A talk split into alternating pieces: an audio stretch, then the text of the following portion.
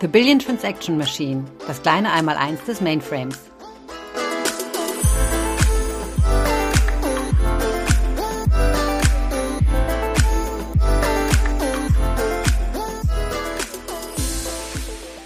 Ja, hallo und herzlich willkommen zu einer neuen Folge unserer Podcast-Reihe The Billion Transaction Machine, das kleine Einmaleins des Mainframe. In der heutigen Episode erfährst du unter anderem, wie der IBM Z Workload Scheduler locker über eine Million tägliche Jobs orchestriert, sich nahtlos in hybride IT-Welten integriert und sogar KI-Technologie nutzt, um Workloads zu optimieren. Mein Name ist Thomas Wienert. Ich bin seit vielen Jahren bei der IBM in der technischen Vertriebsunterstützung tätig und kümmere mich in dieser Rolle auch um den IBM Z Workload Scheduler. Ich freue mich sehr, hier bei mir heute meinen Kollegen Wolfgang Scherberle aus dem IBM-Labor Böblingen begrüßen zu dürfen. Wolfgang, vielleicht stellst du dich unseren Podcast-Zuhörerinnen und Zuhörern kurz selbst vor. Ja, sehr gerne. Danke, Thomas, dass ich bei eurem Podcast dabei sein darf. Ja, ich bin seit inzwischen über 25 Jahren bei der IBM, habe da 1997 im IBM-Labor in Böblingen als Softwareentwickler angefangen und tatsächlich war ich mit Ausnahme von ein paar Jahren zwischendurch auch immer im Mainframe-Softwarebereich unterwegs. Heute bin ich Produktmanager für verschiedene Produkte in unserem ZAI-Ops-Bereich mit Fokus auf Automationssoftware. Im Besonderen bin ich auch der Produktmanager für den IBM Z Workload Scheduler, um den es heute in dieser Podcast-Folge ja gehen soll. Prima, vielen Dank, Wolfgang. Ja, das bringt mich dann auch direkt zu meiner ersten Frage. Wie würdest du heute einem frisch gebackenen Informatikabsolventen erklären, was der IBM Z Workload Scheduler, kurz ZWS, auf dem Mainframe ist? Ja, und welche Rolle er in der IT-Welt spielt? Ja, kurz gesagt, der ZWS ist eine Software zum Verwalten und Automatisieren von Batch-Jobs. Bei Batch-Jobs geht es typischerweise um das automatische, sequentielle Abarbeiten von Daten ohne jegliche Benutzerinteraktion und das anschließende Bereitstellen der Ergebnisse in Form von Dateien, Dateien oder Datenbank-Updates. Ähm, Beispiele für so eine Batch-Verarbeitung sind die Erstellung einer Rechnung für ausgelieferte Artikel in einem Online-Shop, die Erstellung von Quartalsabschlussberichten, die Erstellung von Kreditkartenabrechnungen am Monatsende, die Durchführung von Backups oder ähnliche Dinge. Batch-Jobs werden entweder basierend auf einem Zeitplan gestartet, das ist die klassische Variante, oder auch, wenn bestimmte Ereignisse eintreten, zum Beispiel wenn eine bestimmte Datei in einem vorgegebenen Input-Verzeichnis vorliegt. Um so eine Steuerung zu gewährleisten, benötigt man eine Steuerungssoftware und genau so eine Software ist der IBM Z Workload Scheduler oder ZWS. In dem ZWS können die Batch-Jobs, die Abhängigkeiten zwischen den Batch-Jobs, die Zeitpläne und all diese Dinge definiert werden die Software sorgt dann dafür, dass die Batch-Jobs zum richtigen Zeitpunkt auf einem System gestartet werden und überwacht die Ausführung der Jobs. Außerdem kann man Dinge wie Deadlines definieren, bis zu denen bestimmte Jobs ausgeführt sein müssen, damit keine Service-Level-Vereinbarungen zum Beispiel verletzt werden. Eine der Stärken von Mainframes ist halt die Fähigkeit, Terabytes von Daten in Höchstgeschwindigkeit zu verarbeiten. Von daher ist die effiziente Batch-Verarbeitung eine der Stärken von Mainframes. ZWS ist eine sehr skalierbare Steuersoftware für diese Batch-Verarbeitung. Also gro große Kunden von uns verwalten teilweise mehr als eine Million Jobs pro Tag mit Hilfe von einem ZWS-Controller. Wow, eine Million Jobs pro Tag. Das sind ja wirklich beeindruckende Zahlen und das in, in diesem für die Produktion unserer Kunden so wichtigen IT-Bereich ja, der, der Batch-Verarbeitung. Ja, für mich ist der ZWS damit ein wahrer Taktgeber der Batch-Welt. Wolfgang, beschränken sich denn diese Funktionen nur auf den Mainframe oder können auch andere IT-Plattformen eingebunden werden? Gute Frage. Der Mainframe steht ja heutzutage nicht mehr für sich isoliert da. Vielmehr ist er angebunden an verteilte Systeme und Cloud-Umgebungen. In so einer Hybrid-Cloud-Welt ist es natürlich wichtig, dass diese Batch-Steuerung nicht nur für Jobs auf dem Mainframe zur Verfügung steht, sondern auch für Jobs, die auf anderen Systemen oder sogar in der Cloud ausgeführt werden sollen. Für den ZWS werden über 100 sogenannte Job-Plugins angeboten für eine Vielzahl von unterschiedlichen Jobtypen.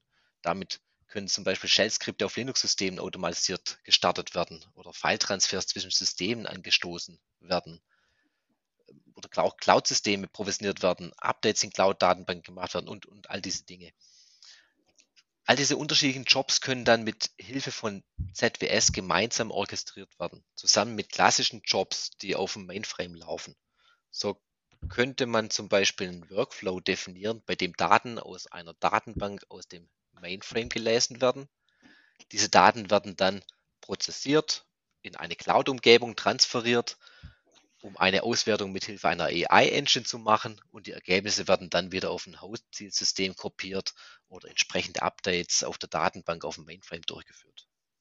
Oh, der ZWS hat ja wahrlich auch die hybriden Welten im positivsten Sinne fest im Griff. Und ich, ich könnte mir gut vorstellen, dass dies vielen unserer Podcast-Zuhörerinnen und Zuhörern gar nicht so bewusst war, dass man mit unserem Workload-Scheduler auf dem Mainframe so von zentraler Stelle aus die Batch-Workload wirklich ja, end-to-end -end und damit plattformübergreifend überwachen und steuern kann. Klasse. Äh, Wolfgang, gerade junge Leute glauben ja oft, dass das Arbeiten und Tooling auf dem Mainframe irgendwie oldschool ist. Aber ihr habt doch bestimmt mittlerweile auch sexy User Interfaces, oder? Ja, es gibt äh, sehr unterschiedliche und viele User Interfaces, äh, die alle je nach äh, Nutzer bzw. Einsatzzweck sinnvoll sind. Das wichtigste User Interface für ZWS ist die Dynamic Workload Console oder auch kurz DWC genannt. Das ist eine moderne webbasierte Benutzeroberfläche, mit der ich von einer einzigen Oberfläche aus meine gesamte Batch-Umgebung steuern und überwachen kann. Egal, ob die Batch-Jobs auf dem Mainframe laufen oder ob es Jobs in Cloud-Umgebungen sind. Mit der DWC kann man nicht nur die Ausführung der Jobs überwachen, Joblogs anschauen, Jobs starten, Service-Level-Vereinbarungen im Blick halten und was sonst noch so unter den Bereich Monitoring der Jobs fällt.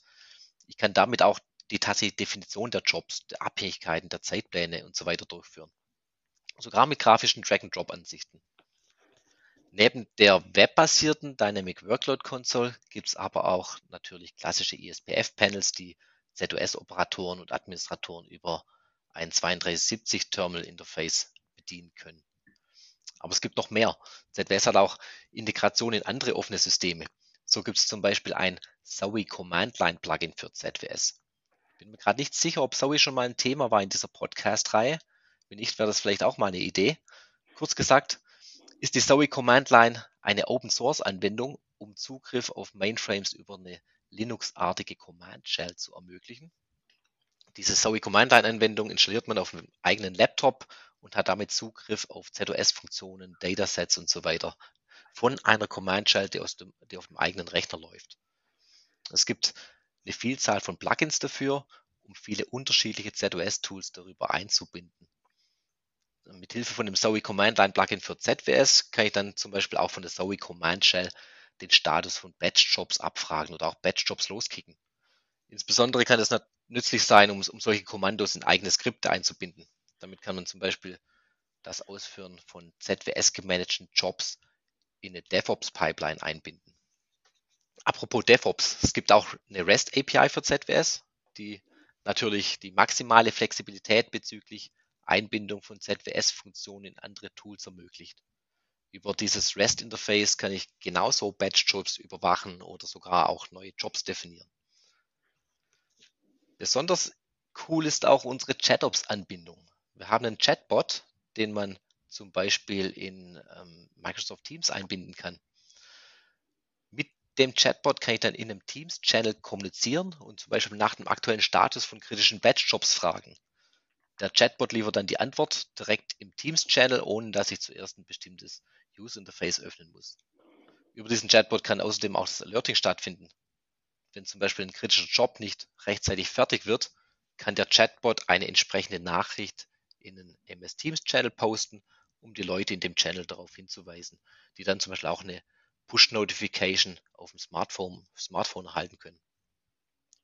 Und ja, zu guter Letzt gibt es auch noch einen äh, sogenannten Self-Service Catalog. Ähm, den können End-User auf ihrem Smartphone oder auch über einen Webbrowser benutzen.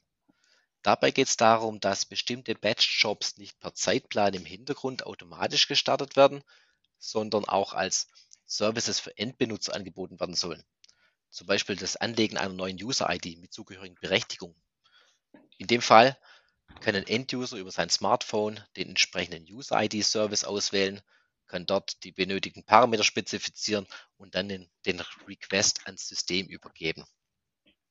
Im Hintergrund sorgt dann ZWS dafür, dass entsprechende Batch-Jobs geplant, gestartet und, und auch überwacht werden. Und äh, für den Enduser ist es aber komplett transparent. Na, das klingt ja wirklich alles andere als altbacken oder puberitär. Wirklich sehr beeindruckend und open. Damit komme ich auch schon zur letzten Frage. KI wie ChatGPT ist gerade in aller Munde. Nutzt der ZWS auch IBM AI-Technologie, um die Workload äh, bei den Kunden zu optimieren? Ja, auch in den ZWS fließt immer mehr AI-Technologie. Schon lange gibt es im Produkt intelligente Features, die zum Beispiel kontinuierlich überwachen, dass kritische Batch-Jobs auch rechtzeitig fertig werden, wie in den Service-Level-Vereinbarungen definiert. Dafür muss der Z-Workload-Scheduler Vorhersagen treffen können, basierend auf den Abhängigkeiten der Jobs, vorhergehenden Laufzeiten der Jobs, der erwarteten Laufzeit basierend auf dem geplanten Zeitpunkt oder der zu prozessierenden Datenmenge. Zum Beispiel werden am Monatsende oder in der Black Friday-Woche typischerweise deutlich mehr Jobs verarbeitet. Dieses Wissen fließt dann auch in die Vorhersagen ein. Falls ein Risiko ermittelt wird, dass Jobs nicht rechtzeitig fertig werden, kann der ZWS dann zum Beispiel auch automatisch die Priorität von Jobs erhöhen. Diese intelligente Funktionalität ist schon länger im Produkt, relativ neu, ist eine AI-Engine, die wir integriert haben, um Anomalien feststellen zu können, basierend auf Machine Learning. Die AI-Engine lernt dabei kontinuierlich, basierend auf den Jobläufen und kann dann feststellen, ob zu einem bestimmten Tageszeitpunkt zum Beispiel weniger Jobs als normal ausgeführt wurden oder ob für einen bestimmten kritischen Job weniger Vorgängerjobs als normal ausgeführt wurden. Wenn äh, so eine Anomalie erkannt wurde, kann das Operating informiert werden, die dann genauer reinschauen können. Auch im Bereich Optimierung der Workload auf dem Zielsystem wird immer mehr AI eingesetzt. So gibt es im neuen ZOS-Release ein integriertes AI-Framework, das basierend auf AI-Technologie helfen kann, dass Jobs optimal auf den Systemen platziert werden, dass bestimmte Ressourcen, die für den Joblauf benötigt werden, schon vorbereitet werden, weil das System weiß, dass demnächst ein Job ins System kommt, der diese Ressourcen benötigt und ähnliche Dinge. Der Z-Workload Scheduler nutzt dieses AI-Framework im ZOS aus und füttert es auch mit entsprechenden Jobdaten, damit diese Optimierungen stattfinden können. Na, das nenne ich mal AI im Dienste der Workload. Ich jedenfalls bin schon jetzt sehr gespannt darauf, wie die kommenden EE-basierten Funktionen den Batch-Workload unserer Kunden weiter optimiert. So, damit geht auch dieser Podcast langsam zu Ende. Wolfgang, ein, ein dickes Dankeschön an dich, dass du dir heute die Zeit genommen hast, uns allen den IBM Z Workload Scheduler und seine wichtige Rolle auf dem Mainframe zu erklären. Vielen Dank auch an alle da draußen für euer Interesse und dass ihr dabei wart.